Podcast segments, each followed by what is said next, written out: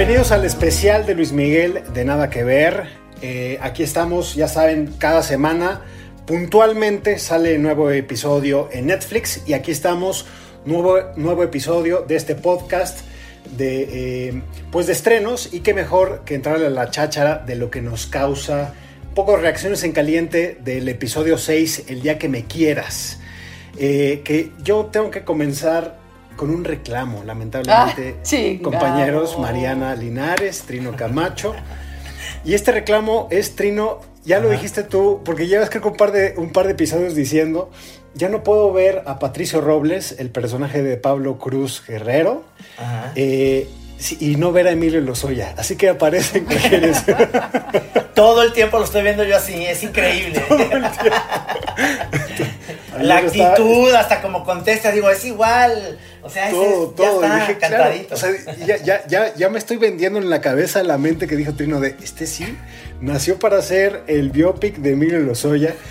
No, pero bueno, fuera de broma, eh, creo que el episodio, y voy a ser completamente honesto, me pareció muy lento en la primera, en la primera mitad y afortunadamente creo que en la mitad final eh, empieza a agarrar velocidad porque creo que viene un gran cierre de los últimos episodios, un gran cierre de temporada, porque por fin las cosas empiezan a mover. Hemos visto ya los personajes, quiénes son, qué quieren. Y hablando de Patricio Robles, este manager, que hemos visto a lo, a lo largo de los cinco eh, episodios anteriores, cómo, cómo comenzó haciéndose un espacio en Public Show y ahora entró extorsionando a una, a una persona, ¿no? O sea, si recuerdan el primer episodio, puso un pie adentro y ahora ya está haciendo la maniobra con tal de apoderarse. Entonces, yo esperaba ese en, en la curva dramática del personaje y creo que por lo menos ya vimos hacer la maniobra, ya vimos sacarse el primer as, bajo la manga y, y- y en qué momento lo hace, ¿no? Que es con la negociación entre Kiko Cibrián y Armando Manzanero para la segunda edición de Romances. A mí me, me- me gustó eso porque ya fuera máscaras, ¿no? Un poco lo que sí, vimos. Sí, sí. Y, y es interesante, Mariana, no sé si te hizo interesante ver este, pues, lucha de egos de dos, de dos arreglistas, compositores y demás, Manzanero Kiko Cibrián, eh, que, que, que, pues, le van siguiendo la ruta a Luis Miguel, a un Luis Miguel que está perdido en la brújula, este, él está más bien queriendo pasársela cachetonamente en Acapulco, eh, tiene eh, esa, esa parte, este episodio, como bien dices, Luis Pablo, como tarda en arrancar y después cuando ya eh, muy, muy más de la mitad ya empieza a ser interesante. Y este odio a la Navidad también, que tiene Luis Miguel, una fobia a la Navidad, ¿no, Mariana? Hola compañeros, ¿cómo están? Episodio 6 de Luis Miguel, lo cual significa muchas cosas. No no nos van a quedar dos. Luego va a venir un bajón tremendo los domingos, va a venir la cruda. Yo les, les pido a la gente que nos escuche, que ya ha llegado con nosotros hasta el episodio número 6, que por favor lo disfruten, lo gocen. Nos quedan otros dos todavía. Y este que se llama El día que me quieras, creo que se deberá llamar dos puntos, la paciencia. Dos puntos la paciencia, porque uno ya llegó al episodio número 6, como bien lo dijiste tú, Luis Pablo, con el desarrollo de los personajes. Este 6 se trata de tener paciencia, ¿no? Paciencia porque, ya dijimos, vienen los últimos dos, va a cerrar la temporada.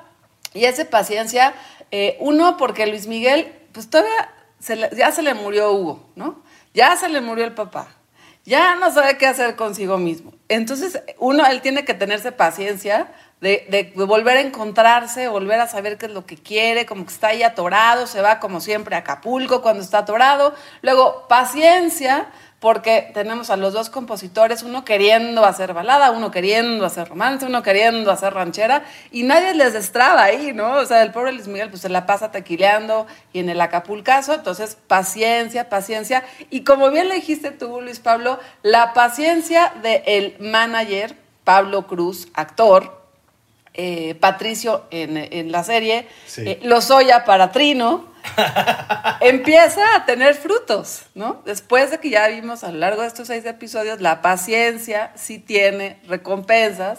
Y aquí lo empezamos a ver con este episodio. Y también la paciencia de la hija de Michelle, que ella duro y dale, ¿no? Ahora quiere pasar la Navidad con su papá, se lo pone en la cabeza, otra vez desilusión, pero que creen, otra vez se va a quedar y otra vez lo va a lograr y otra vez van a tener este diálogo entre padre e hija en donde se nos eh, desencadena o el motivo de por qué Luis Miguel pues siempre se va a apostar sus millones de dólares en, en las épocas eh, navideñas. Es un episodio eso, como que vuelve a situar a todos los personajes, ¿no? Siento que después de los conflictos que han tenido es una especie de pausa para el sprint final 7-8 y el día que me quieras esa rola, otra vez yo hablando de las rolas, Totalmente. Eh, es entrañable, ¿no? Le sale increíble esa combinación que logran Kiko con Armando y con Luis Miguel, se posiciona como una de las grandes canciones otra vez de este segundo momento de romances del intérprete y volvemos a cantarlas en todos los eventos, en todos los karaokes,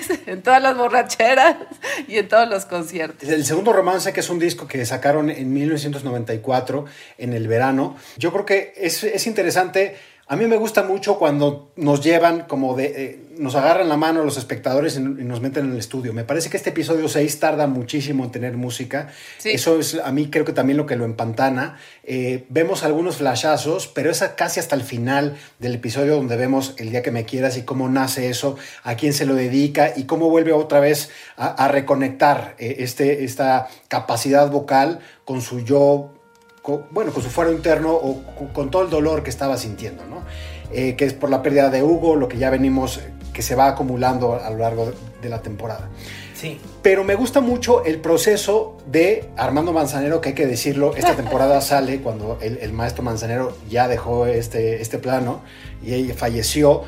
Manzanero ya había salido, él sale en el episodio 11 de la primera temporada, en la construcción del, del primer romances, y aquí vuelve eh, este, eh, pues grandísimo, es un muy buen imitador, es, él es más que actor, se llama Pierre David, el que encarna a Manzanero, y, es interesante cómo eso se quedó con el papel, porque él, eh, pues en un programa de televisión imitaba a Manzanero y él mandó, cuando sabía que se estaba haciendo esta serie, mandó sus imitaciones del maestro Manzanero y eso fue un poco lo que enganchó a su papel. Y ahora vuelve, pues yo creo para un, un poco un choque de trenes con Kiko Cibrián. Nada que ver. Kiko Cibrián, productor musical. Yo, y está, una vez más, estaba súper feliz y sentía una tremenda alegría de poder convivir, colaborar con Armando y con Juan Carlos. O sea, fue la primera vez que conocí a Armando y fue la primera vez que conocí a Juan Carlos. Y la, yo no sé lo que sea en la serie, pero la realidad de las cosas es que ellos eran mis tremendos amigos. O sea, nos hicimos cuates. Cuates porque éramos músicos y, y, ellos obviamente ya habían tenido muchísimo éxito y yo como que empezaba apenas y, y sentí como que me, me, me, hicieron parte de su gremio, ¿no? Así como que, ah, ok, chaval. Pero yo siempre les hablaba a ellos con mucho respeto. Y, y, no fue, la verdad que no fue tan complicado, porque en, en los arreglos los, hice, los hicimos con, con, Carlos y yo, hicimos los arreglos. Con Armando fue más como que escoger las canciones. Y sí, él como que de pronto eh, él quería como que grabar cosas más clásicas, pero, pero yo sé que Mickey quería grabar algo eh, más, este, bueno, como decir, el, día que me quieras. O sea, en realidad no es un bolero, pero es una canción romántica, ¿no? Y el disco se llama Romance. Y es lo que yo decía, oye, pero si el disco se llama Romance, podemos grabar canciones románticas. El disco no se llama Boleros. Ese, ese era, siempre fue mi argumento. Entonces, y también, este, eh, cuando propongo lo, lo de eh, la media vuelta, uff, fue como que, pero ¿cómo la media vuelta? Perdón, pero pues, también es algo medio romántico, medio cantinero y todo eso, pero era como que algo que, que tenía que ver, ¿no? O sea, eh, y ahí fue un poquito el, el como que, algo que chocamos, pero fue leve, ¿no? Fue leve este, entre Armando y yo, porque él decía, no, es que en este disco no puede faltar el reloj, no puede faltar este, Júrame, no puede faltar, ya sabes, canciones de esa época que, que eran de su compadre. Y yo decía, no, pero pues, ¿por qué no grabar el día que me quieras? O sea, Miki, tiene un éxito tremendo en Argentina, ¿por qué no darles una canción? Y, y Miki tiene un, un, éxito tremendo en el US Latin, y en el US Latin, o sea, les gusta otro tipo de, de, romanticismo, que es lo que hacía José Alfredo Jiménez. ¿Por qué no darles eso? ya era como que es, esa parte ¿no? Eh, y, y, sí, pues me metí, me metí en problemas. y claro, yo el más joven, el menos experiencia, pues tú que sabes y todo lo demás, pero pues las canciones al final, como te digo, se defienden solas, ¿no? Este, pero, pero la verdad que con Armando tuvimos una tremenda, tremenda eh, amistad, eh, la sigo teniendo. De hecho, antes de que falleciera, él grabó en el disco de, Carlos Rivera que estoy haciendo en este momento y creo que fue la última grabación que él hizo. Aquí se empieza también, hay un reencuentro, digamos, este, hay, empieza un romance, para no decirlo de otra manera, y hay un reencuentro ya con Luis Miguel, con esta eh, chica Erika, que es Camila Sodi, y, sí. y, ya van como las cosas más en serio, porque ella regresa de Nueva York a ver pues qué está pasando aquí con, no me nublen mi solecito, como que dicen, ¿no? es buen momento de es buen momento de romance, tienes razón, Trino, sí, ahí como sí. que como que sí, como que no, como que te necesito, como que el clásico, ¿no? El clásico. Sí. De que te dejo, pero te recupero y ahí están. Eh, a mí me da un poco de tristeza porque ya sabemos en la vida real lo que va a pasar con esa pareja. Ajá. Pero bueno, uno siempre mantiene la esperanza en la serie. Y, y tomando como pretexto esto, eh, sí, sí recordar que esta es una serie, ¿no? A mí me encantan todas las conversaciones en las que he estado últimamente alrededor de Luis Miguel y hay una confusión de lo que es la serie, pero su vida real, pero cómo es posible, pero lo deshumaniza, pero lo humaniza. Creo que es buen momento para recordar que esta es una serie de ficción que toma algunas cosas de la vida de un, eh, una celebridad eh, mexicana, que es Luis Miguel, pero que hay un trabajo de, de guionistas, hay un trabajo de otra vez de, volver a, a, pues a, a todos los escenarios que había en esa época, hay un trabajo que tiene que ver con el humor, pero con las narrativas, pero entonces no se la crean, no se la crean, es una serie de ficción entretenida. Y creo que en este episodio sí logra burlarse un poco de ella misma, me gusta mucho un, un, un, lo, lo, que provocan, que sí me sacó una carcajada, porque vemos a Luis Miguel cuando estaba eh, el, el, el, la voz, ¿no? El potentado de la voz con muchísima proyección, uh -huh. diciéndole a, a, los del estudio de, oye, ¿qué es esta cosa que estoy grabando? Qué facilidad, ¿no? O sea, cómo, eh, a ver si a la otra me ponen un poco, con un poco más de dificultad, que me rete más.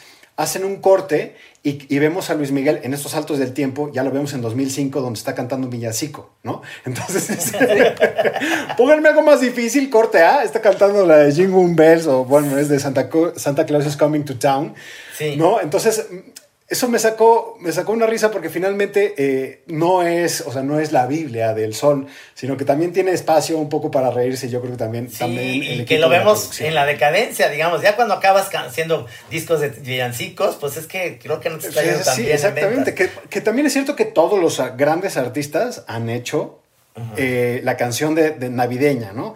O sea, Bob Dylan tiene una canción navideña, obviamente Frank Sinatra, eh, o sea, Paul McCartney, Carey, Paul McCartney, este, todo. O sea, que tar, sí. tarde o temprano, si eres una superestrella, te van a pedir que le cantes ahí a, a, a, a la temporada navideña.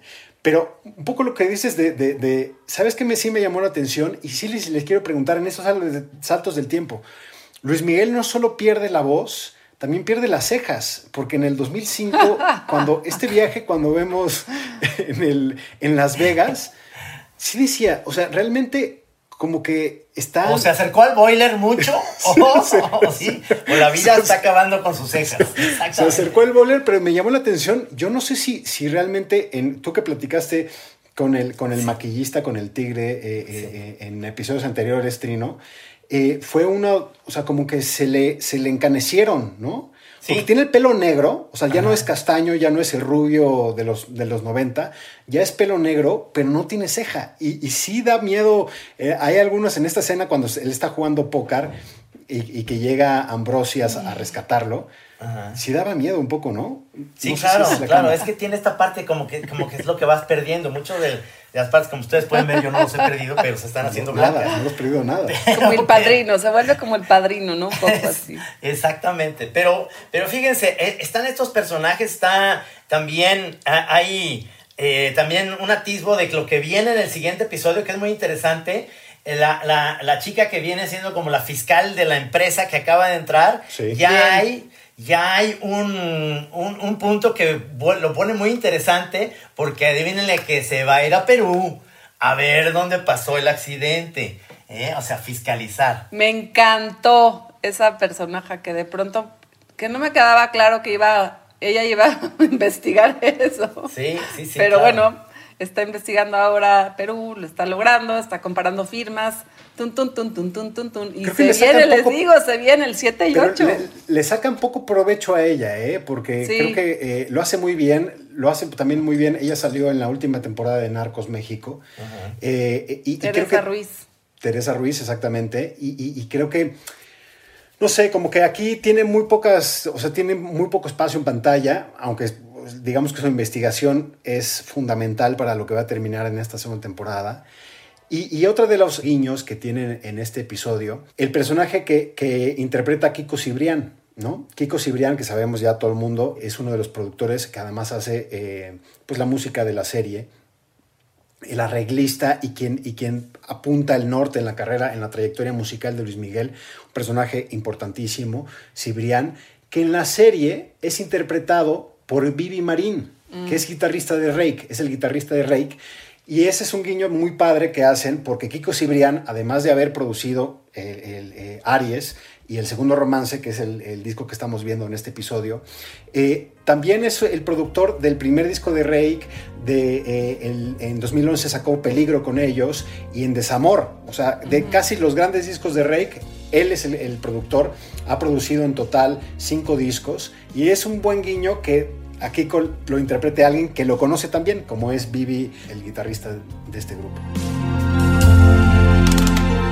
O sea, ya vi por dónde viene la apuesta, ¿no? O sea, los grandes, los malos malísimos, que es Matilde, la abuela, y Patricio Robles. Por ahí viene, por ahí viene la cosa, ¿no? No, y que no se nos olvide también el manager argentino. Perdón, eh, no es argentino, es uruguayo. Que tiene mucho que ver también, que era el chofer, digamos. Sí, que va a tener mucho que ver también como en esta, digamos, si, si ponemos este triángulo de malos que hay en esta serie, esos tres son los que se están llevando ahí, digamos, eh, los aplausos, ¿no? Lo vemos en el cambio de tiempo que si trae la cadena de oro es ahorita, más, más reciente. Si no la trae es atrás, era el chofer. ¿no? Oye, no me había fijado en eso, pero es una Sí. buena forma de exactamente. Sí, de verlo a él, yo digo, ah, trae la cadena, ah, eso es, eso es, eso es ahorita. No la trae, es antes. Le fue bien. Y se atreve a todo, ¿eh? Porque pone un cuatro, pone un cuatro importante, con tal de ir con quien no tuvo que ir. O sea, muy desleal, pero, pero bueno, ese sí, y ahí esa es la parte donde las licencias narrativas, un poco dudosas, ¿no? Híjole. Pero bueno, no me encanta ese personaje, como que no se justifica bien. Pero ya por lo menos, si decidieron que la vida real no les daba demasiado para contar, pues por lo menos que lo hagan interesante, ¿no? O sea, que le hagan un Sí. cierre ahí dramático de, Claro. ah, no, le puso bien la trampa a este. Claro. Llama la atención otra vez cómo, cómo negocian Patricio y José en un elevador siempre, le ponen, ¿no? Pausa, pero fumando, fumando Ajá. en un elevador.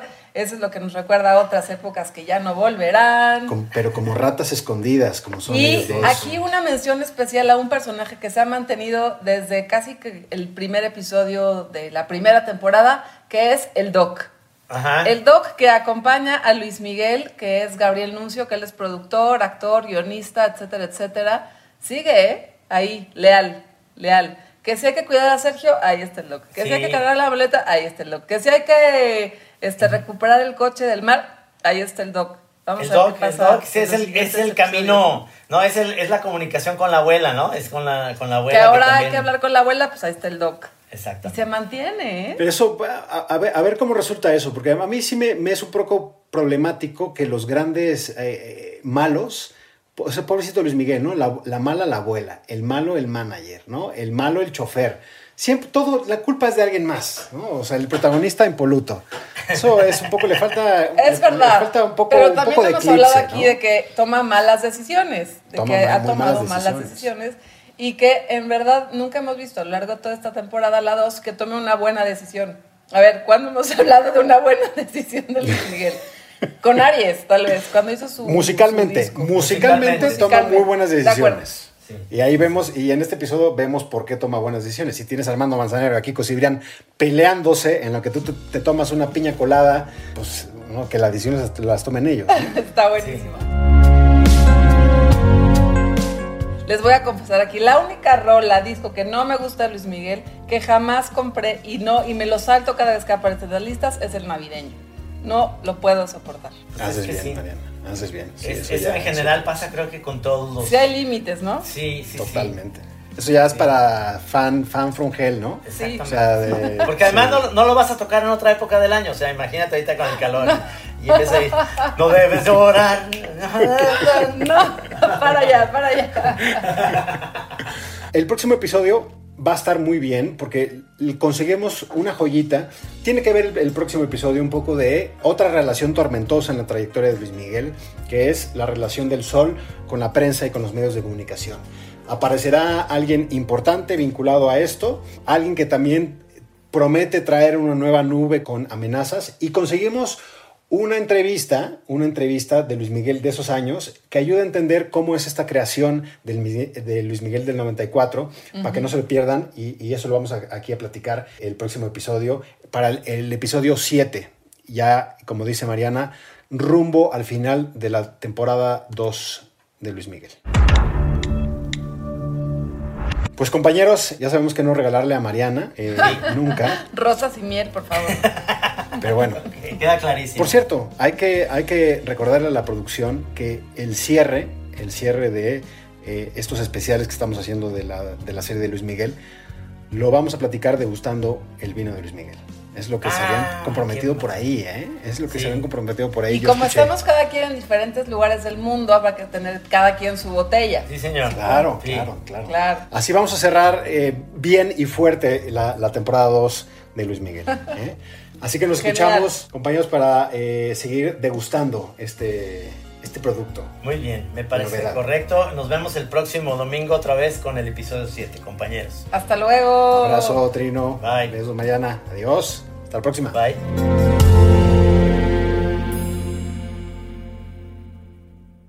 Para que nunca tengas que decir. Nada que ver, nada. Un podcast original de Netflix.